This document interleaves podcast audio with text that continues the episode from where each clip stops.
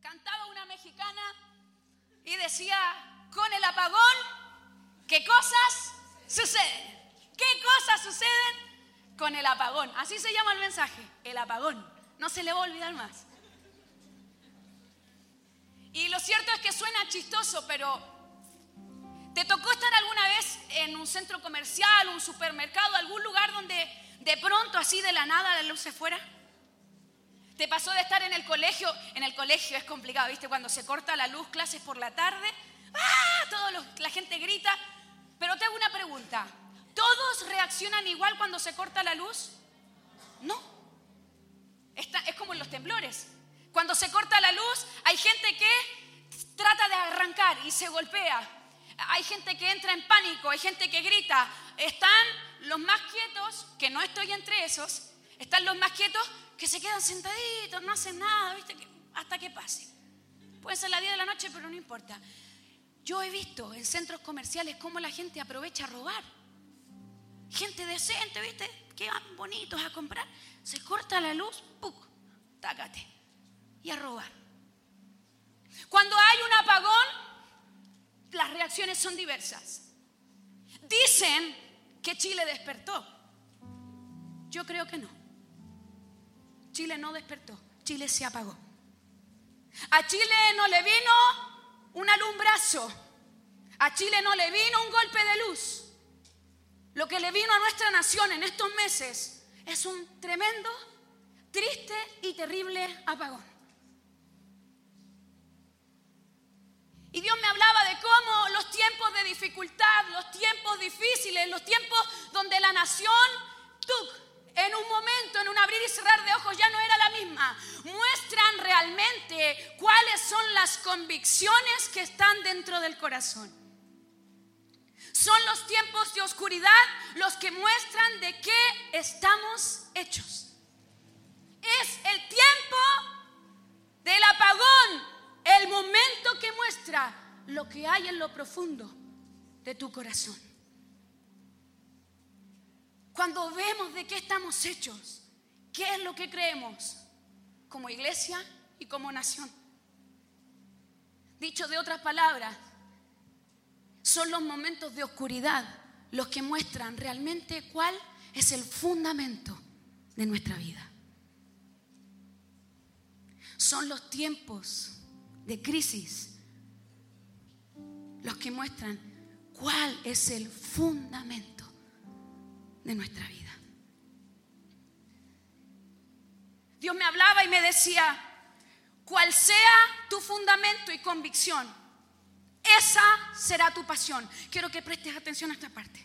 Cual sea tu fundamento y convicción, esa será tu pasión.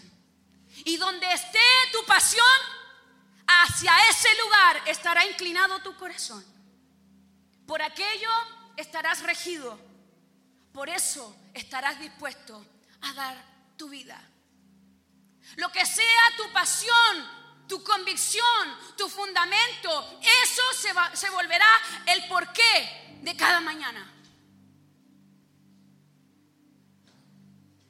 He visto a mi país, después de haber vivido nueve años fuera, entrar en argumentos y en palabras extrañas.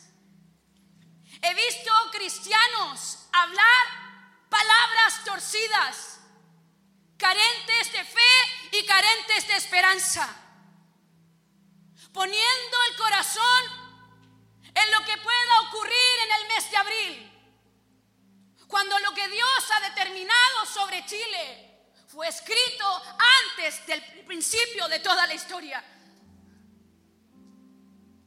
creyendo que nuestra marca en un papel hará una gran diferencia. Son las rodillas de la iglesia. Es la voz del predicador en la calle. Es una nación rendida a los pies de Cristo, lo que traerá un real cambio sobre Chile. Son jóvenes con fundamentos correctos los que traerán redención sobre la nación. Por eso te pregunto, en este tiempo de oscuridad, ¿de qué estás hecho? El escenario que acabamos de leer en Primera de Samuel no es distinto. ¿Sabes? Dice que los hijos de Eli no conocían a Dios y tal vez la palabra conocer a nosotros nos resulte familiar desde el, bueno, yo conozco a Franco. Pero en el hebreo distinto al griego, el concepto de conocer era algo relacional.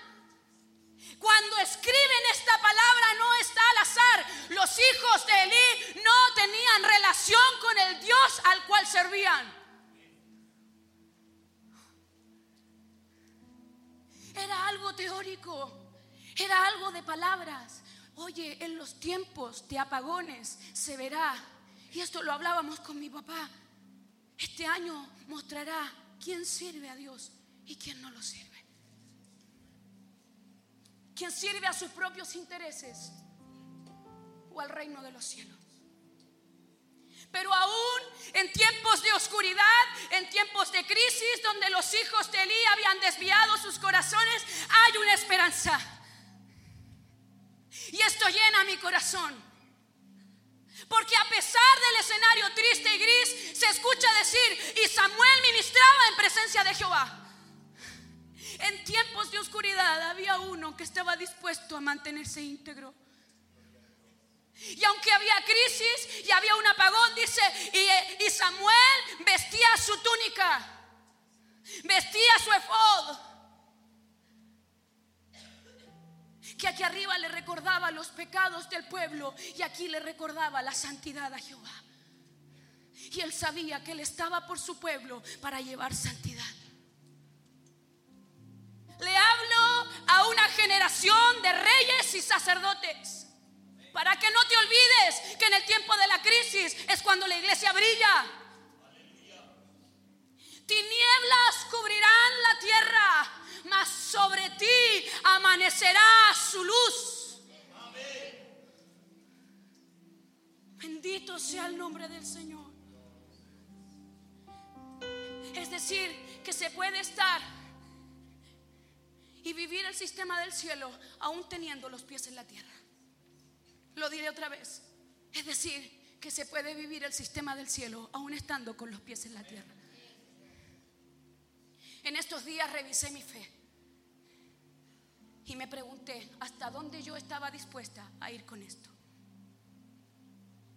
Hasta dónde estaba dispuesta a ir con lo que yo creía. El día 8 de marzo la nación se vistió de verde y morado. Hablaron en mi nombre y en tu nombre, mujer. Dijeron representarnos. Y yo escribí lo que estaba en mi corazón.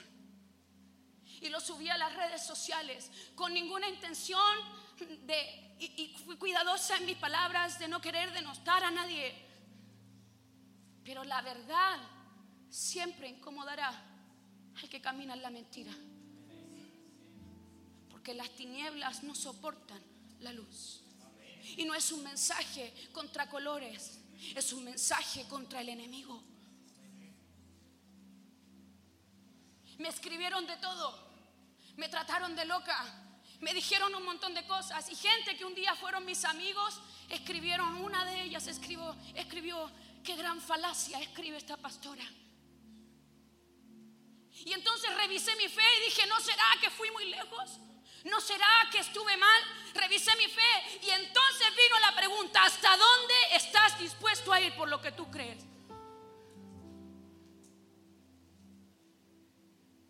Porque la marcha de la paz a Martin Luther King le costó la vida. Porque si hace dos mil años hombres y mujeres dijeron, no podemos dejar de decir lo que hemos visto y oído, ¿cómo la iglesia podría hacer algo distinto ahora?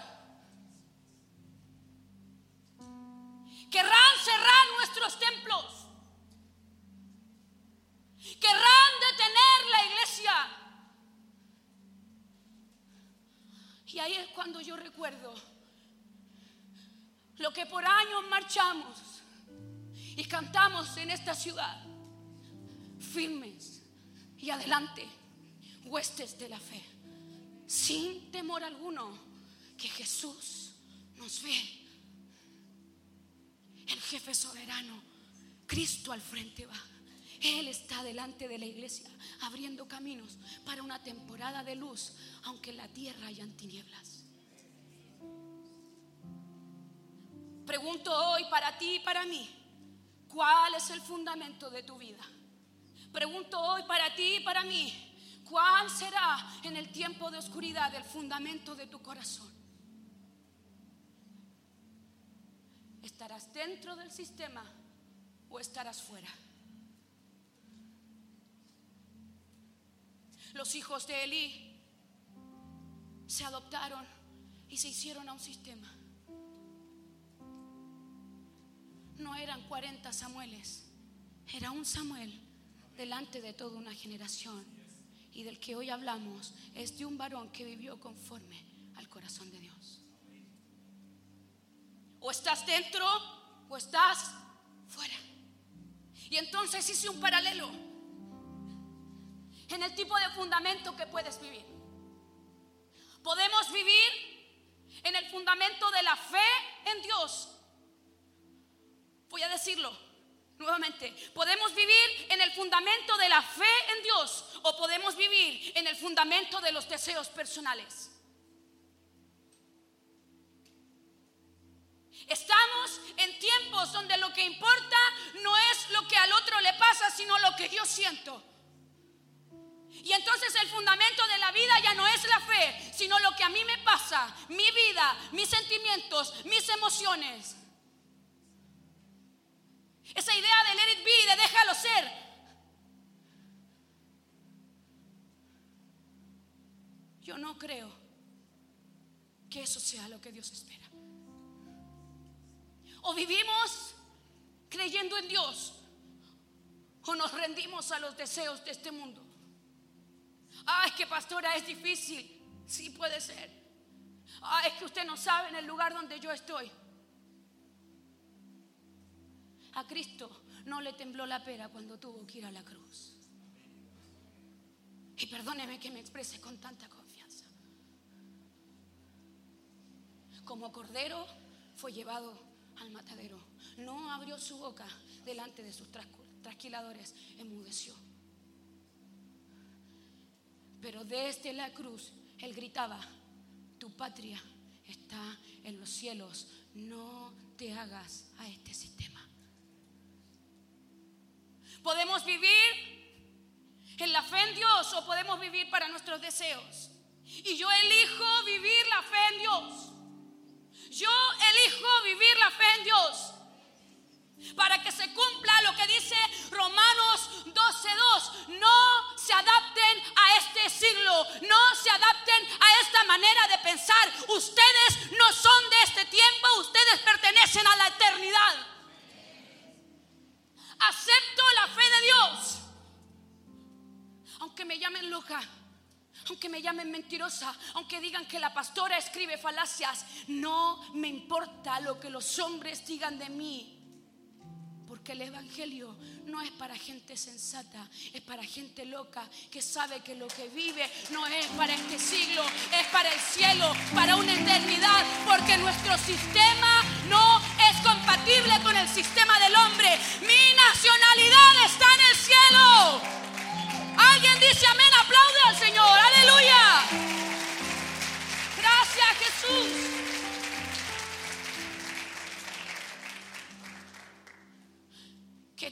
¿cómo vaya a rapear sin ofender? Los jóvenes ahora no, no se guardan hasta el matrimonio. Dale, si es una nomás, no te va a pasar nada. ¿Qué le hace el agua al pescado? Una raya más, una raya menos para el tigre. Claro que hace la diferencia. Te quieren convencer de que no pasa nada. Te quieren convencer de que da lo mismo. Te llaman adoctrinado cuando los que adoctrinan son ellos. Porque a mí nadie me puso una pistola para que yo creyera. A mí me vino el Espíritu Santo por misericordia y yo entendí que estaba muerta en delito y en pecado. Y entonces, cuando en mi, en mi vida había oscuridad, amaneció su luz. Mentirosos los de afuera, adoctrinadores los de afuera que nos quieren sumisos a un sistema que nos corta el cielo.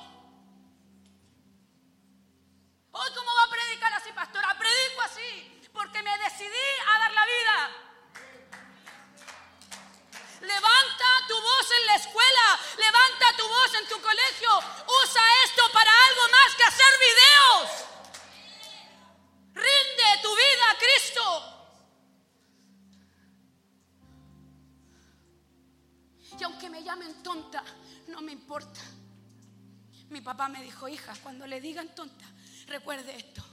Así dice la palabra del Señor. El Espíritu de Dios me hizo. El soplo del Omnipotente me dio vida, dice la palabra. ¿Cómo puede ser una tonta aquella que fue creada por el ruaj de Dios? No, Señor. Jesús dijo, siéntanse contentos cuando al hablar de mí les digan toda clase de cosas. Porque ustedes no son los primeros. Ya lo hicieron en otro tiempo con nuestros padres los profetas. Ya lo hicieron en otros años. ¿Se acuerda? Cuando quisieron sacarnos del paseo humada. Mis recuerdos de infancia y por qué tengo esto en mi corazón. Porque fui criada a los pies de hombres y mujeres valerosos en Dios.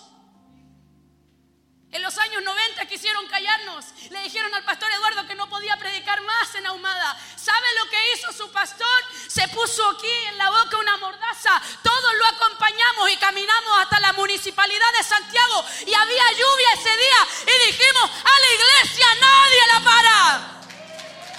Aleluya.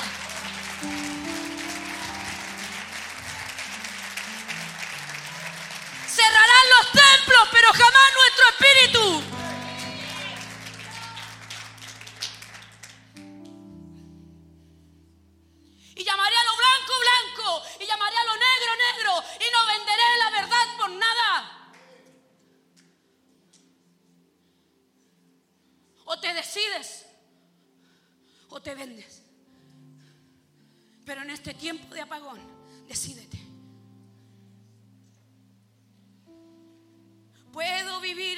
Fundamento de la obediencia a Dios y a su palabra. O puedo vivir en el adoctrinamiento del sistema. He invertido mi vida en estudiar la palabra.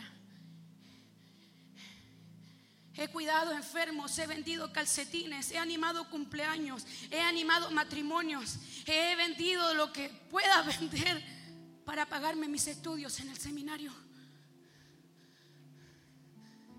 He viajado en bus, he ido en avión, he ido de prestado, todo por un deseo. Como dijo Pablo, ser sido por aquel que me tomó primero.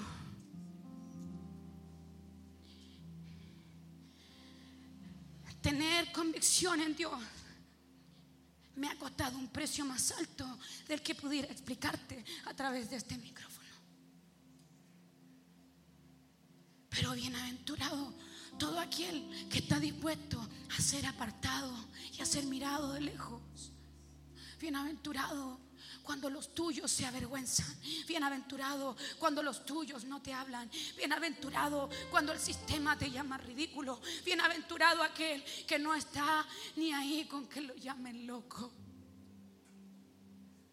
Porque yo puedo vivir en obediencia a Dios y a su palabra o me adapto al adoctrinamiento del sistema. Y te hago tres preguntas.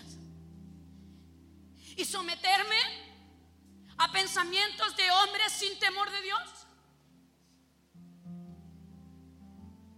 Que se supone nos ofrecen que vendrá lo mejor de nuestra vida. Que se supone que nos ofrecen que a partir de ahora todo será distinto. Que se supone que nos ofrecen que ya nunca más viviremos necesidades. Mentirosos todos Lo que no hicieron en años no lo harán ahora. El único que cambia Chile es Cristo.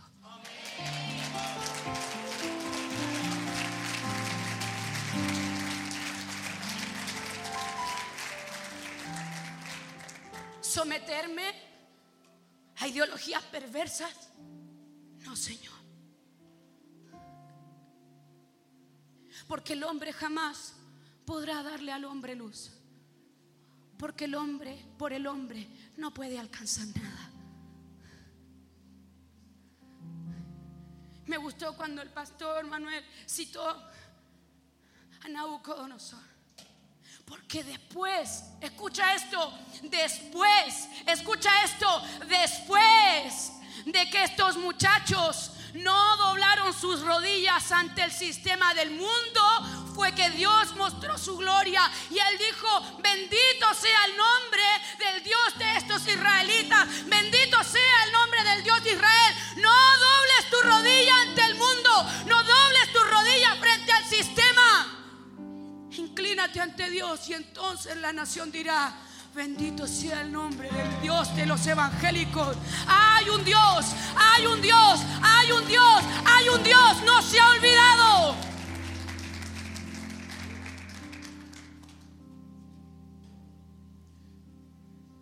Las agendas que quieren manejar sobre nuestra nación son agendas oscuras.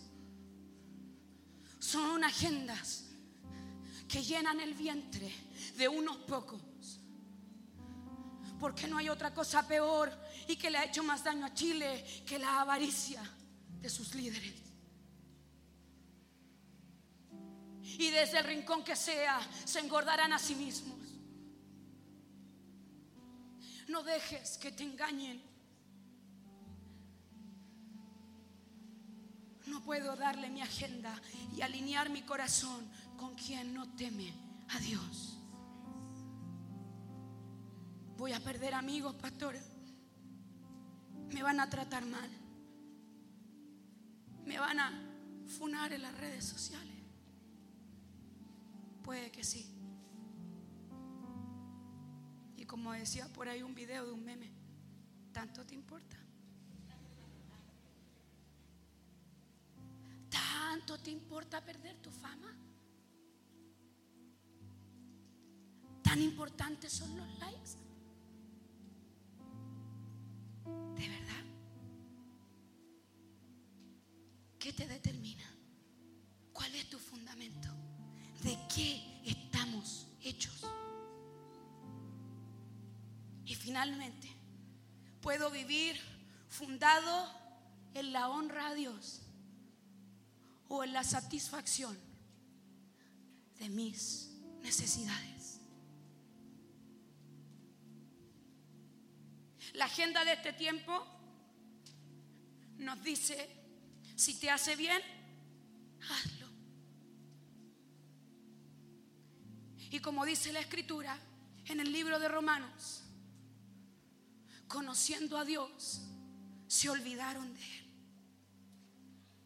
Habiendo conocido a Dios, se apartaron de Él. Y dejaron lo natural para hacer lo que es contra el cuerpo. Tengo algo que decirte en esta tarde. Dios no solamente entregó a su Hijo Jesucristo en la cruz para llevarse tu alma y tu espíritu al cielo, tu cuerpo también le pertenece.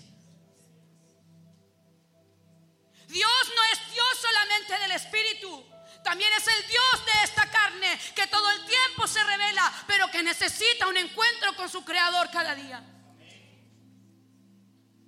O vivo para honrar a Dios o vivo para mi propia carne.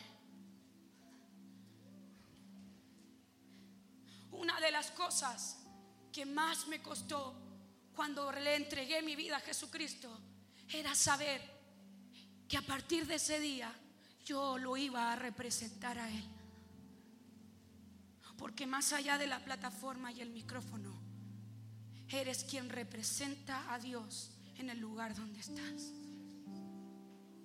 Pero ¿cómo podrán diferenciarte si no vives como uno que realmente está fuera del sistema?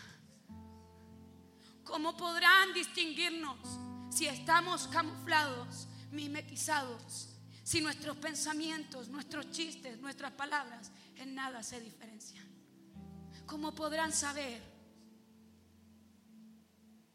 Está escrito y dice, ¿y cómo conocerán? ¿Y cómo oirán si no hay nadie que les predique? Y a veces lo usamos para cultos misioneros, pero lo que el autor sagrado está queriendo decir es un desafío al pueblo de Dios que no había mostrado a Dios realmente.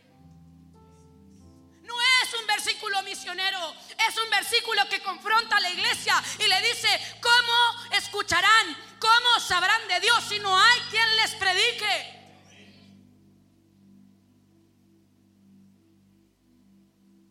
Alguien me dijo por ahí, no, es que tú eres muy radical, es que yo sé de la oscuridad de la cual Dios me sacó y jamás, nunca quiero volver ahí. Llámame loca, llámame extrema, llámame radical, pero he decidido dar mi vida por esta causa.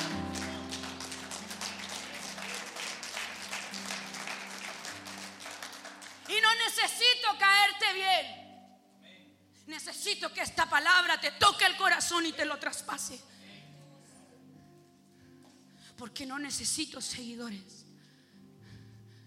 Necesito tus oídos por un segundo para que mi voz sea la espada que traspase tu alma. Eso es lo que tiene que pasarte cada mañana. Levántate y dile a Dios, ayúdame a ser consecuente con la vida que quiero llevar, que es rendida a ti. Ayúdame a ser consecuente en, en cada jornada.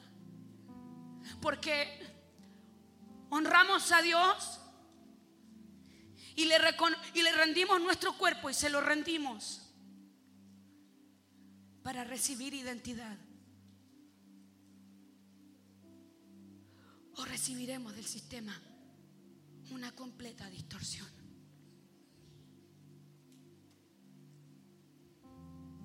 El sistema te dice, ¿te sientes jirafa? Puede ser jirafa te sientes un árbol, puede ser un árbol. Pero te hago una pregunta. ¿Los árboles lloran? ¿Los árboles se sienten vacíos? ¿Has visto un árbol con necesidad de eternidad? Honrar a Dios con tu cuerpo es rendirle a Dios tu eternidad. Y es decirle, yo en este momento del tiempo, te entrego todo esto, porque mi identidad no la determina un sistema del mundo. Yo tengo un Padre. Como cantaba aquel salmista, puede que no sepas mucho, pero si sabes que eres hijo y que tu Padre te ama, si realmente te atreves a conocer a Dios. Como dijo el pastor Manuel, si te atreves a consagrarte a Dios, entenderás cuál es la, identidad de un hijo.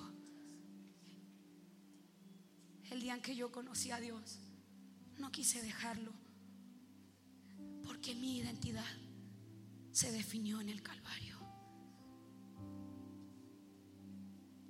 Entonces la gente puede hablar. Pero nada cambia. Lo que él dijo cuando al concluir su vida expiró y dijo, consumado es. Cuando yo lo reconozco aún con mi cuerpo, yo digo con mis hechos, Él es Dios. Y le rindo mi eternidad cuando yo vivo mostrando con mi vida que yo confío en Él, la gente dice, Él es diferente. Él no solamente ha rendido su identidad, Él ha rendido su eternidad. Yo estoy confiada. Sé a quién pertenezco y sé hacia dónde voy.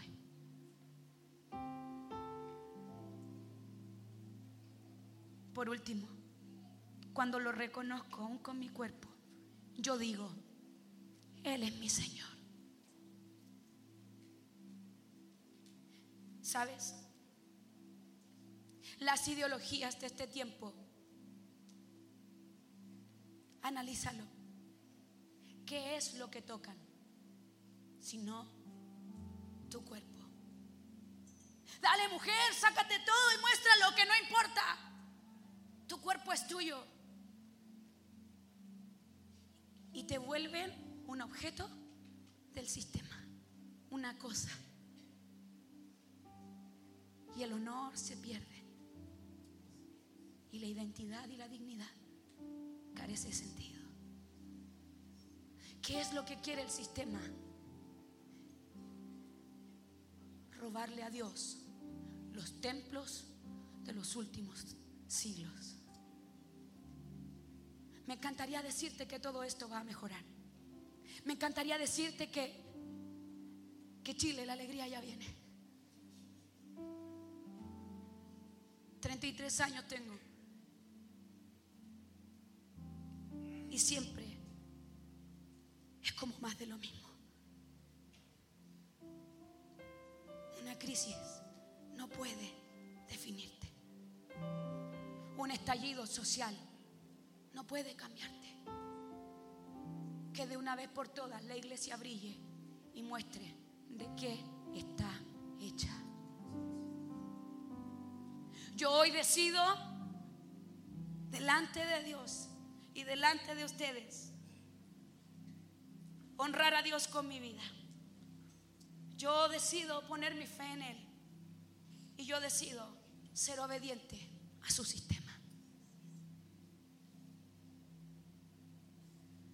Cual sea tu fundamento, y concluyo con esto, cual sea tu fundamento y tu convicción, esa será tu pasión. Y donde esté tu pasión, hacia ese lugar se inclinará tu corazón. Por aquello estarás regido y por aquello vivirás. ¿Cuál fundamento de tu vida? No quiero preguntarte si, si tal vez te sientes como Pedro y dices, en medio del apagón, yo lo negué. Tal vez te sientes luchado en el pensamiento y dice, no es tan así como dice ella. Es muy exagerada. Tienes batallas y no con tu cuerpo, sino con la ideología. Muchachos, el Evangelio no necesita simpatizantes. El Evangelio necesita hijos con su identidad puesta en el Padre, convencidos de que nosotros somos la respuesta que la nación necesita. Cual sea tu convicción, esa será tu pasión. Y donde esté tu pasión, ahí estará inclinado tu corazón. Samuel, a diferencia de Eli, que vivía en su propia casa, Samuel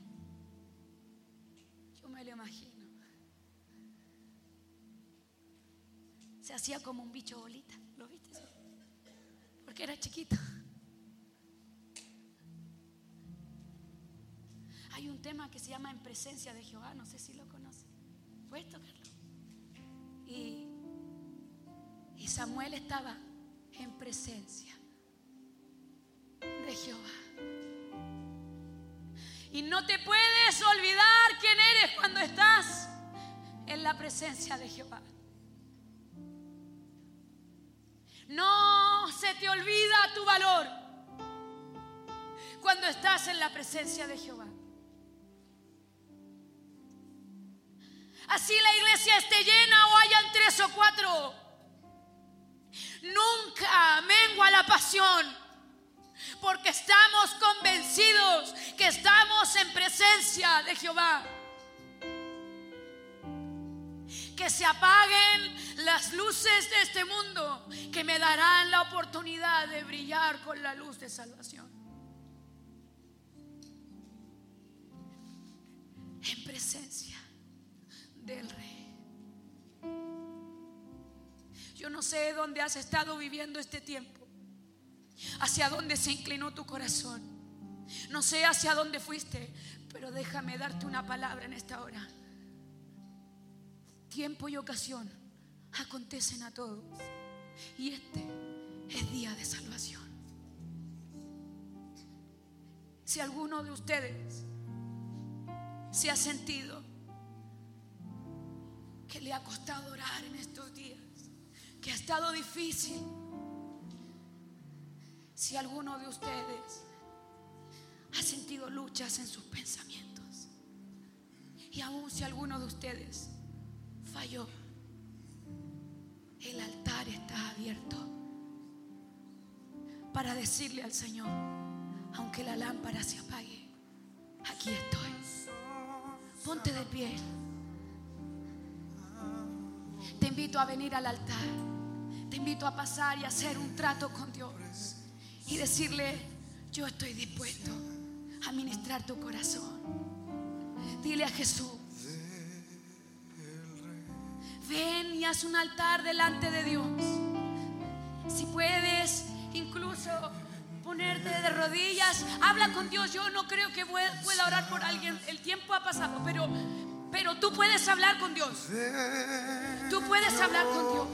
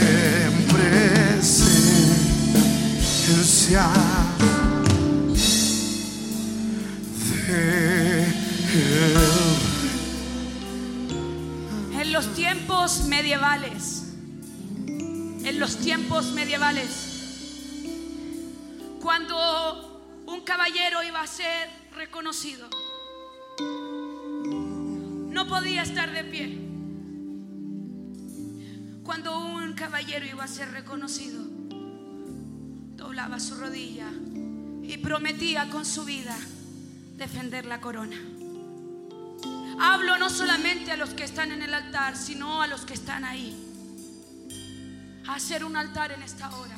Hazte espacio. Y una vez que estés de rodillas, yo quiero invitarte a que hagamos una oración. Como dice mi pastor, tal vez hoy no nos vamos a ir saltando. Y ahí en tu lugar, en un juramento de caballeros, pon tu mano en el corazón. Y con total reverencia, porque estás en presencia de Jehová, repite conmigo estas palabras.